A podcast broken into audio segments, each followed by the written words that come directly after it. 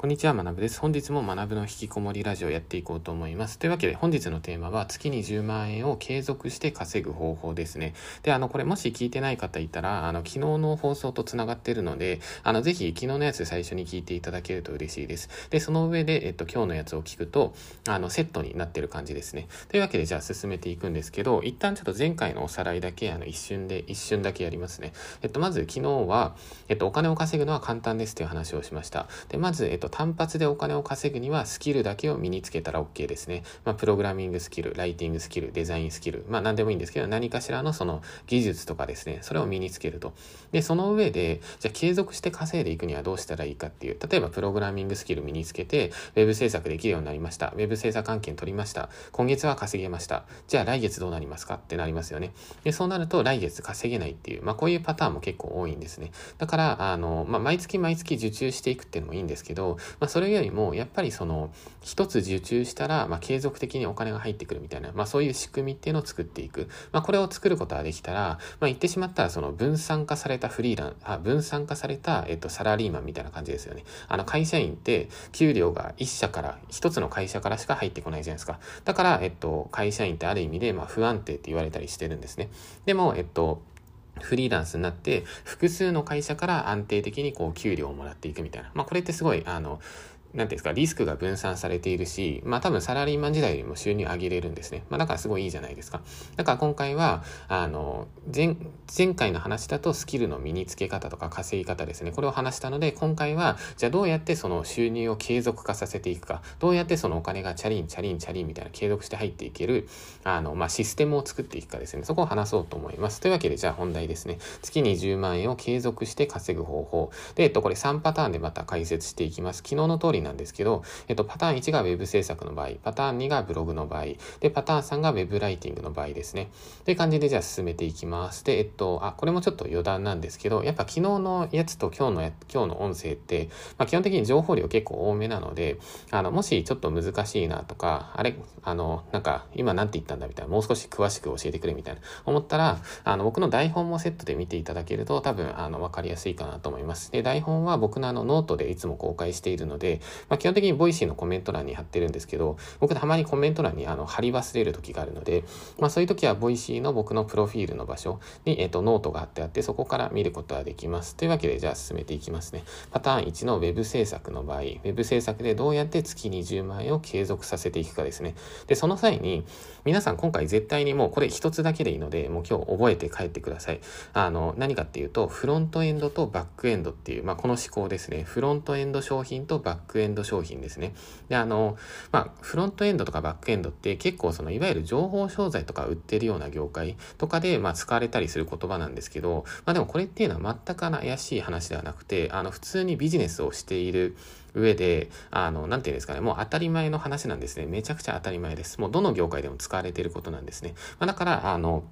これをちょっと覚えてほしいっていうのと、じゃあフロントエンド、バックエンドなんだっていう話なんですけど、要するにフロントエンドっていうのが、まあ前の商品とか、まあ一つ目の商品みたいな。で、バックエンドの商品っていうのが、一つ目の商品を買ってくれた人にバックエンドっていうこの二つ目の商品を売っていくみたいな。まあだからワン、ツーって感じでこう二つ売っていくんですね。まあだから、あの、基本的に web 制作で稼ぎました。でも来月からの収入はわかりませんっていう、まあこういう方っていうのは、フロントエンドの商品しか売っていないっていう、まあそういう状況なんですね。で、フロントエンドの商品を売り続けること、例えば Web 制作20万円でやりますって感じで、毎月毎月、毎月受注していく。まあ、それも OK なんですけど、でもそれやるとやっぱ営業も大変だし、まあ、疲れるじゃないですか。だったら事前にバックエンドの商品っていうのをしっかり用意しておくことによって、このフロントエンド売れたな、みたいな。Web 制作売れたな。ってなった時にバックエンドにうまく続ける、つつなげることによって、まあ、継続収入作れるんですね。じゃあどんな感じでやるかっていうと、まあ、実際これ僕がやっていた方法ですね。フロントエンドは Web 制作ですね。で、バックエンドは SEO のコンサルティング。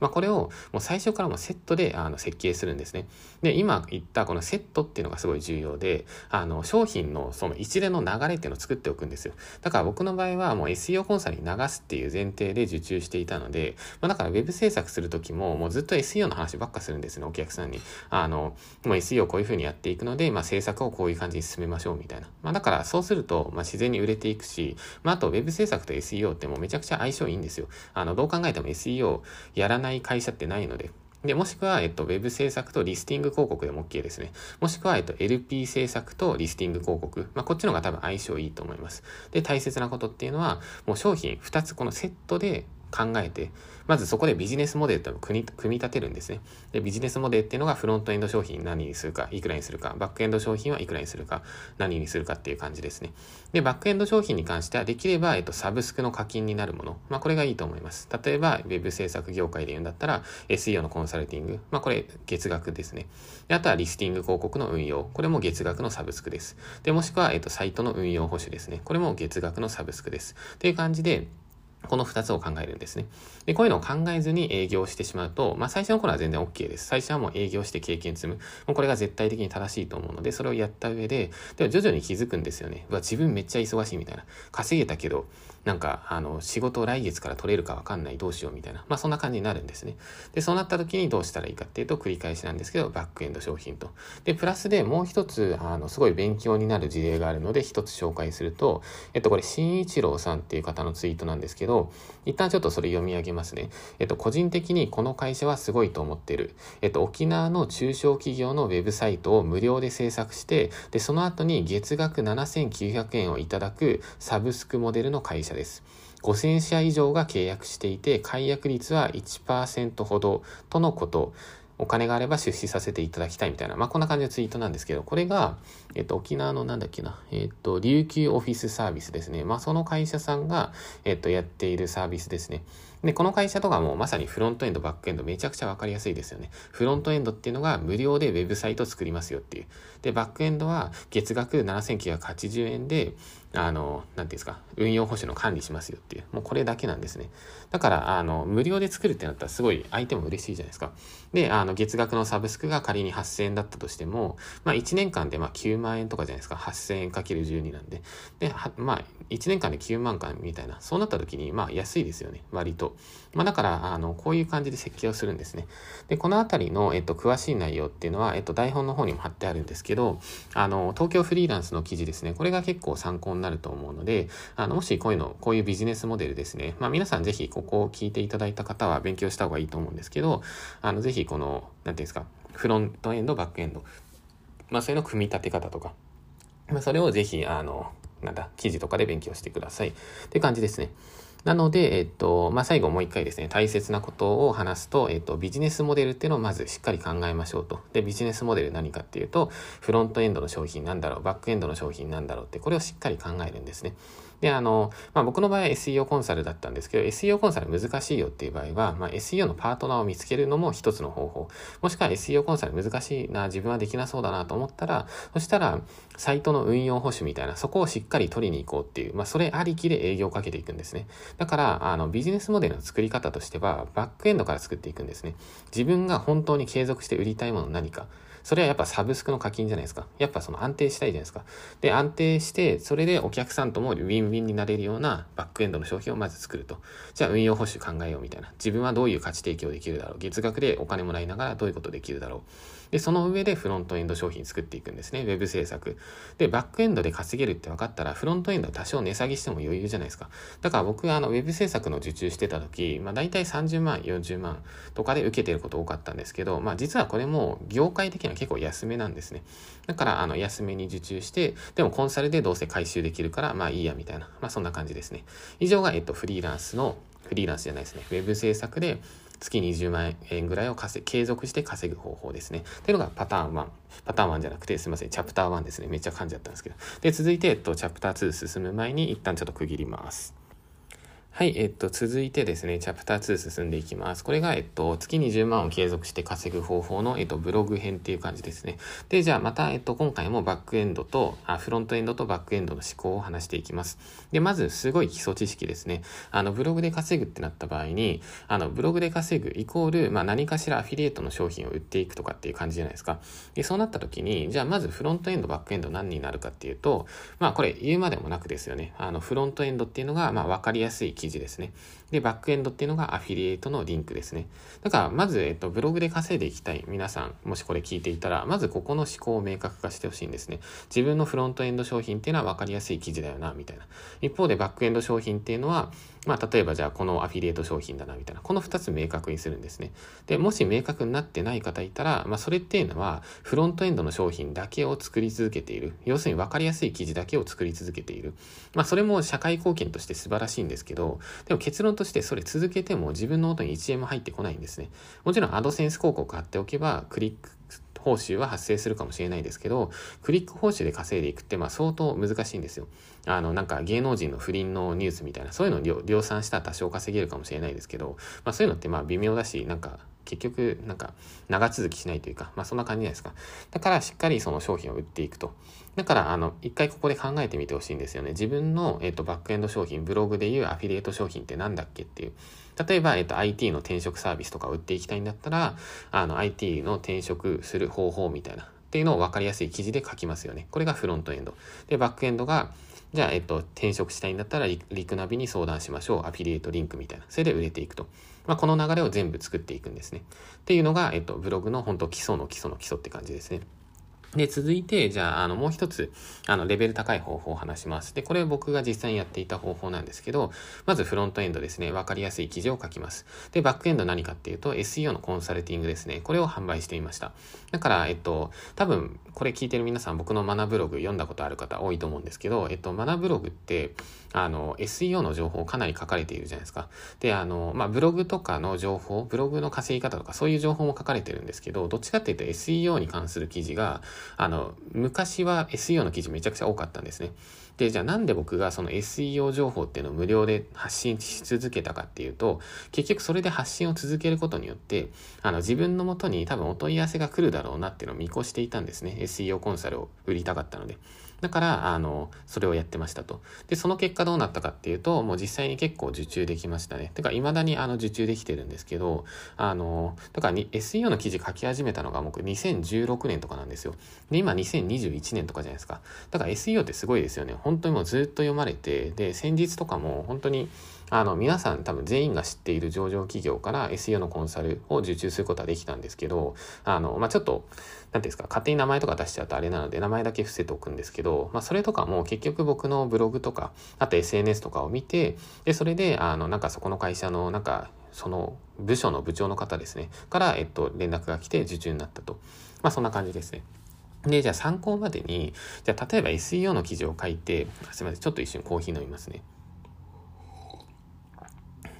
えっと、そうですね、参考までに、あの、SEO の記事とか発信しても、じゃあ本当にそんな受注できるのって皆さん、あの、半信半疑とかよくわかんないじゃないですか。だから実際の具体例一つお見せしようと思うんですけど、これもあの台本に貼ってありますね。僕が実際に受注した記事ですね。あの、あ、これすいません。正確には受注じゃなくて、あの、受注しそうになったんですけど、僕の方からちょっと断った案件なんですね。僕のちょっとリソース不足っていうのがあって。で、あの、じゃあどの記事からお問い合わせが来たかっていうと、えっと、記事外注する際の完全マニュアルってやつですね。えっと、クラウドソーシングで記事外注する際の完全マニュアルですね。そういう記事が、えっと、これ書いたのが2017年の5月とかですね、に書いています。で、あの、まあ、この記事に何が書かれてるかっていうと、例えばウェブサイトを運営する、ウェブメディアを運営するってなったら、あの、クラウドソーシングとかでこう記事を外注していかないと、あの、社内のリソースとか、まあ、足りなかったりするじゃないですか。あとはもうライターとかに、ま発注していくですよね。で、その際に、あの、どんな感じで発注をしたら、まあ、いい感じにこう、何ですか、記事をあの獲得できるか、どうやったら、えっと、ライターをうまく確保できるかみたいな、まあ、そのあたりの方法っていうのを僕の経験をもとに全て書いてるんですね。どういうふうに、あの、募集文を作っていくかとか、どうやって良いライターを見分けるかとか、あとは文字単価どれぐらいにしたらいいかみたいな、あとはまあ注意点とかですね。で、あの、こういった感じのノウハウを公開することで、あの、普通はどう考えるかっていうと、いや、クラウドソーシングで、その、記事を外注するノウハウ、それ出しちゃったら、それ真似されるだけじゃんみたいな。意味ないじゃんって、まあ思う方多いですよね。多分聞いてて皆さんもそう思ったかもしれないんですけど、でもそうじゃなくて、あの、もちろんそういう、あの、真似されるってのももちろんそうなんですけど、まあそれは一旦放っておいて、別にいいんですよ、真似されても。で、あの、そうじゃなくて、このクラウドソーシングで記事外注する完全マニュアルですね。これを読んだ時に読者の方はどう思うかっていうと、あ、このマナブログっていうのを運営してる人はかなり詳しくわかってるな、みたいな。なんか、あの、この人、しかも SEO のコンサルもやってるみたいだから、まあ、これだけ詳しい記事を書いてる人には、人に、あの、なんだ、相談したら、まあなんかいい感じにこう提案してくれそうだな、みたいな。まあそういうふうに考えるはずなんですね。で、僕はそれを見越して、この記事の一番最後に何を書いてるかっていうと、あの、僕もサポートできますので、いつでもご連絡くださいって一文だけ書いてるんですね。こういうのを見たときに、その記事を読んだ。まあ、基本こういう記事って経営者の方が読む場合多いんですけど、あ、そういうことか、みたいな。この学ぶってやつ良さそうだな、みたいな。怪しいけど良さげだ、みたいな。連絡してみよう、みたいな。で、連絡っていう感じですね。で、連絡来ると、こういう記事を読んで連絡してくださった方って、もう僕のことを信頼してくれてるから、もう話進むのめちゃくちゃ早いんですよ。だから、あの、そんな感じですね。はい。で、えっと、以上なんですけど、そうですね。あ以上がそのブログで稼ぐ場合の、まあ、継続して稼ぐっていう場合ですね。わかりやすい記事を書いて SEO コンサルにつつなげましょうと。まあ、だからこのバックエンドの商品っていうのは、まあ、僕の場合 SEO コンサルだったんですけど、まあ、人それぞれいろいろ考えることできると思うので、まあ、そこもぜひ、あの、皆さん考えてみてほしいんですね。まあ、いろんなその世の中を調査していくのもそうなんですけど、まあ、これもちょっと今回の、えっ、ー、と、一番最後に少し補足しようと思います。で、あと、プラスで、えっと、フロントエンドの商品とバックエンドの商品だけじゃなくて、あの、単純にブログを続けていくじゃないですか。で、ブログである程度稼げるようになりますよね。そしたら、その上で、えっと、知識販売のビジネスですね。これも全然可能なんですね。で、まあ、これどういう、あの、やり方かっていうと、もう単純にスクール事業ですね。まあ、世の中にスクールっていっぱいあるじゃないですか。で、僕もまあ、スクール結構いろいろやっています。あの、プログラミングスクールとか。あとは、えっと、まあ、今のところそれだけか。っていう感じなんですけど、例えばじゃあブログで成果出すと。で、ブロガー向けのスクールをやると。まあこれエンジニアも一緒ですよね。例えばウェブ制作で成果を出した方だったら、あのウェブ制作のなんかスクールをやると。プログラミングスクールとか。例えばあのテックキャンプやってるまこない社長とかもいるじゃないですか。で、まこない社長はなんでテックキャンプをやっているかっていうと、まあもともとエンジニアだったからですよね。だ要するにまあ知識販売ビジネスをやってるわけじゃないですか。まあそんな感じ。で、プラスで、あの、もう一つ、まあ、なんか、スクール自分で作るの大変ですっていう方は、あの、まあ、スクールって結構難しいんですよ。ぶっちゃけ言うと。で、僕はもうある程度、ビジネスとかも慣れてるのでうまく回せてるんですけど、まあ、多分大半の人はスクール始めても、まあ、最初は失敗すると思うんですね。で、あの、まあ、失敗しても突き進む分にはそれはそれでいいんですけど、まあ、自分でちょっとむずいなと思ったら、最初は一旦、えっと、個人のチューターですね。これをやっていくのもありだと思います。あの、自分でどういうスキルを持っていて、1時間いくらぐらいで教えることができるか。で、自分の教え方はどんな感じかっていうのを、まあ、SNS とか YouTube とかでこう発信をしていくんですね。で、もし、あの、なんていうんですか、まあ、もしというか、えっと、発信をする際に、例えばなんですけど、最初、あの、サンプルの人がいた方がいいじゃないですか。まあ、お客様の声みたいな感じ。で、お客様の声をやるときに、例えば最初、友人に教えますよね。で、友人にプログラミングの方法を教えますと。で、その、えっと、ログっていうのを全て保存しておいて、どうやって教えましたかみたいな。で、それをネットである程度公開しますよね。で、公開しながら自分はチューターできます。1時間いくらです、みたいな。っていう風にやれば、まあ、多分これサラリーマンの方とかの副業でかなりやりやすいと思うので、あの、そういったやり方もありですね。まずは友人に無料で教えて、友人を、まあ、口コミの、まあ、無料モニターみたいな感じにして、まあ、それを、えっと、ネットで公開して、そこからこう、新規の受注につなげていくと。まあそんな感じですね。はい。というわけで以上が、えっと、ブログで稼ぐ場合の、まあフロントエンドの話、バックエンドの話、あとは、えっと、知識販売ビジネスの話ですね。これを話しました。まあ結構、あの、今日かなり濃い内容を話してしまっているか、情報量多いので、あの、まあちょっと頭こんがらがったとか混乱したら、えっと、台本見てください。そうすると、あの、綺麗に整理されると思うので、ぜひお願いします。というわけで、えっと、一旦音声区切ります。はい、続いて、えっと、チャプター3ですね。ライティングの場合ですね。で、今日もちょっと長めになっちゃって申し訳ないんですけど、あの、もうちょいで、あの、終わるというか、順番にちょっとサクッとやっていきますね。で、ライティングで稼ぐ場合に、じゃあもう一回、えっと、フロントエンドとバックエンド、まあ、この思考を考えていきますね。じゃあ、ライティングで稼ぐってなった時に、じゃあまずフロントエンドの商品、何にするかっていうと、まあ、これ言うまでもなく、ライティングですよね。こう、文字を書いて文章を納品しますみたいな。まあ、これでも別に文字単価3円ぐらいっていうのを達成したら月に10万円稼げるんですけど、まあ、これは、えっと、昨日の放送で話しました。でも、えっと、ライティングをこうずっと続けていくだけだと、まあ、いつその契約を切られるかわからないし、あの、まあ、なんか不安もあるじゃないですか。で、その際に、やっぱしっかりバックエンドの戦略っていうのも用意しておくべきなんですね。じゃあどうやってバックエンドの戦略を用意するかっていうと、例えば最初はライターとしてそこに入っていくじゃないですか。で、入りながら、あの、編集長としっかり仲良くなって、最終的に自分のバックエンドのあの戦略として、編集長の補佐を狙いたいなみたいな。編集長の右腕を狙うみたいな。まあその戦略ありきでライターとしていくんですね。だからなんかこんな話をするとすごい作詞だなみたいな、なんか戦略家だなって思われるかもしれないんですけど、でも結局こういうふうなことを考えてバックエンド商品っていうのをしっかり考えておかないと、まあ、自分自身がま苦労するわけじゃないですか。あの、まあ、ライターとしても永遠にずっと発注されるってことないですよね。いつかはその終わってしまうわけじゃないですか。その例えば連載とかが。で、じゃあその連載が終わってしまった、その、えっと、ウェブメディアが停止してしまったってなった時に自分が真っ先にこう首を切られるライターだったら結構ショックじゃないですか。で、そうじゃなくて編集長の右腕だったらどうなるか。あ、そしたらこのメディアは閉鎖するけど、次新しいメディアやるから、そしたら何々さんは私の右腕としてもう一回やってくれますかっていう、多分そういうオファーが来るんですね。ここを最初から狙いましょうと。そんな感じですね。で、続いてもう一個のパターンっていうのが、フロントエンド商品何かっていうと、ライティングですよね。で、一方でじゃあバックエンド商品、バックエンドの戦略として何を狙うかっていうと、例えばなんですけど、その会社内の SEO 担当ですね。例えばどうやってやるかっていうと、最初ライターとして潜り込むじゃないですか。で、入っていって、で、その中で、例えばその社内の人が見るようなチャットとかありますよね。で、そこに、例えばその、まあ、うざがられたら絶対ダメですよ。絶対にその、聞かれた時とか、もしくはなんか絶対これ有益だなって思うタイミングだけ、あの SEO の情報とかっていうのをこうしっかり流していったりとか、あとは社内向けに SEO のマニュアルとかをこう自分なりに自作してそれを投げるとか、そういうことやりますよね。で、そうすると、あの、社内でどういうふうに思われるかっていうと、うわ、このライターなんか、外注のライターさんだけど、なんかめちゃくちゃ SEO 詳しいなみたいな。しかもなんか、マニュアルとか無料で作ってくれたみたいな。やべえやべえみたいになるじゃないですか。やべえってなってどうなるかっていうと、社内的には、このライター失いたくないなって思うんですね。で、失いたくないってなったら、そしたら、こう、かっちり組めるというか、こう、ある程度密になれるじゃないですか。で、それ密になっていって、あそしたら、えっと、じゃあ、何々さん、結構 SEO 詳しいみたいなので、他のライターさんの記事の SEO チェックだけもやってくれませんか？みたいな。まあ、こんな感じで新規の話が来たりもするんですよ。で、来なかったら自分で提案するとかでもいいんですね。でこういうふうに、今言ったように、そのフロントエンド、バックエンドの思考を持ちながら働くことによって、あの、まあ、ある種その、なんていうんですか、組織ってピラミッド構造構造になってるじゃないですか。で、フリーランスってもう完全に下っ端なんですよ、正直なところ。で、下っ端の状態でいると、いつ切られるかわかんない。だから、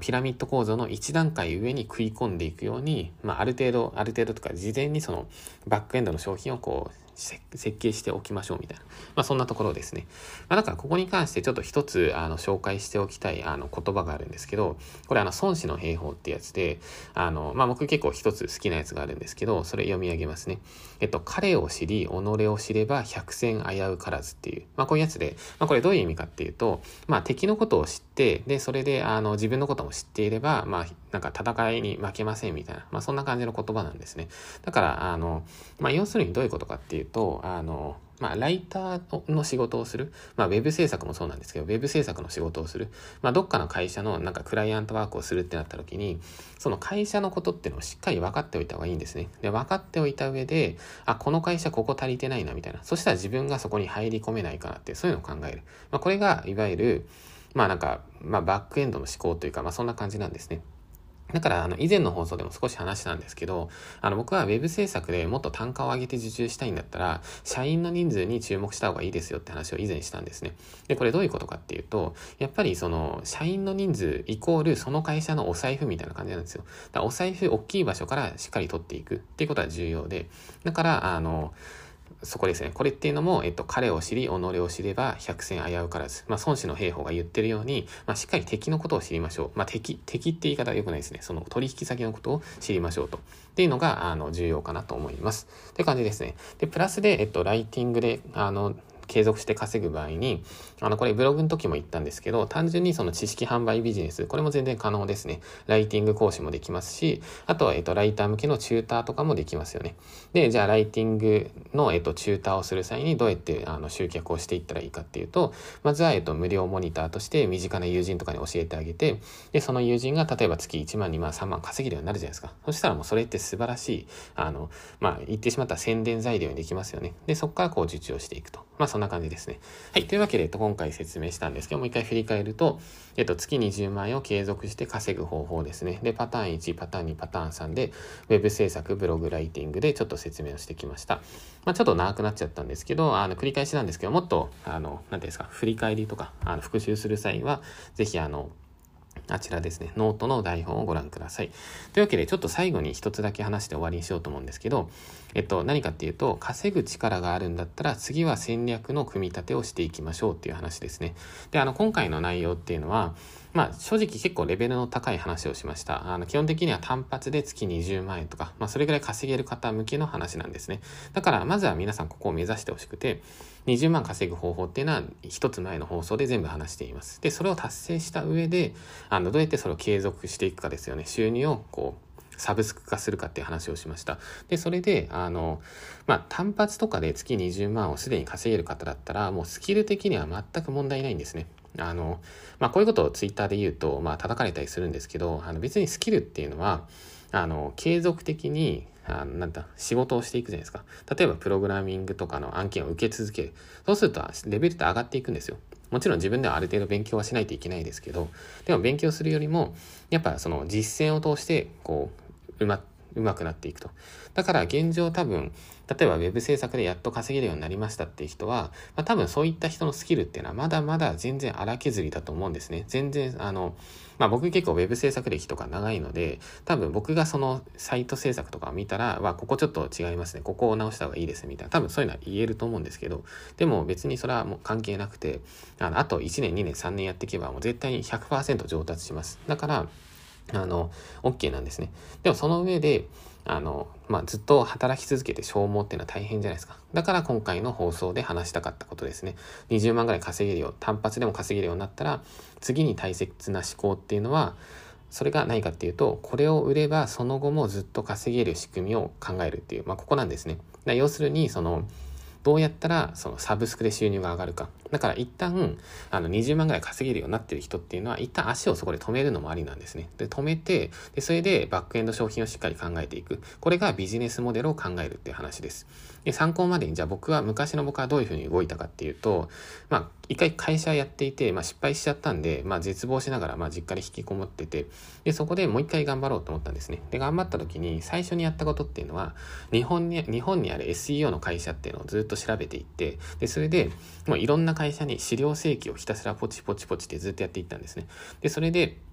やっていった結果どうなるかっていうと、自分のもとにいろんな SEO 会社から、その、営業が来るじゃないですか。で、営業を全部分析していくんですね。で、分析していって、あ、この会社はこういうビジネスモデルか、この会社はこういうビジネスモデルか、みたいな、価格これぐらいなんだ、みたいな。まあそういうのを見ていって、で、見ながら自分なりのそのビジネスモデル、自分なりの戦略っていうのを考えていくんですね。だから、あの、ぜひ皆さんもですね、まあ一旦はスキルアップしてください。で、一旦は月20万ぐらい単発でもいいから稼げるようになってください。で、稼げるようになった上で、そしたらもう一回この放送に戻ってきて、あの、聞いていただくとか、もしくはもうすでに稼げる方だったら、僕が今日話した内容っていうのを実行していく。そうすると、あの、本当に、あの、分散化されたフリーランスというか、あの、分散化され、あ、分散化されたサラリーマンですね。この収入をこう複数に分散させて、それであの人生をこう安定化させることができると思うので、というわけで、えっと、今回もちょっと長くなっちゃったんですけど、以上になります。というわけで、えっと、ちょっと最近めちゃくちゃ重い話、なんかヘビーな内容を話しまくったので、まあ、ちょっと明日ぐらいにはもしかしたら一旦生き抜く系話すかもしれないんですけど、まあ、そんな感じでやっていこうと思います。というわけで僕はこれからじゃあ筋トレをして、その後に午後は、ちょっと今 SEO の教材作っていて、SEO の教材ちょっとライティングめちゃくちゃしまくるんで、まあ、またちょっと腕、腕っていうか指が腱鞘炎になりそうなんですけど、まあ、腱鞘炎になりつつも頑張っていこうと思います。それではお疲れ様です。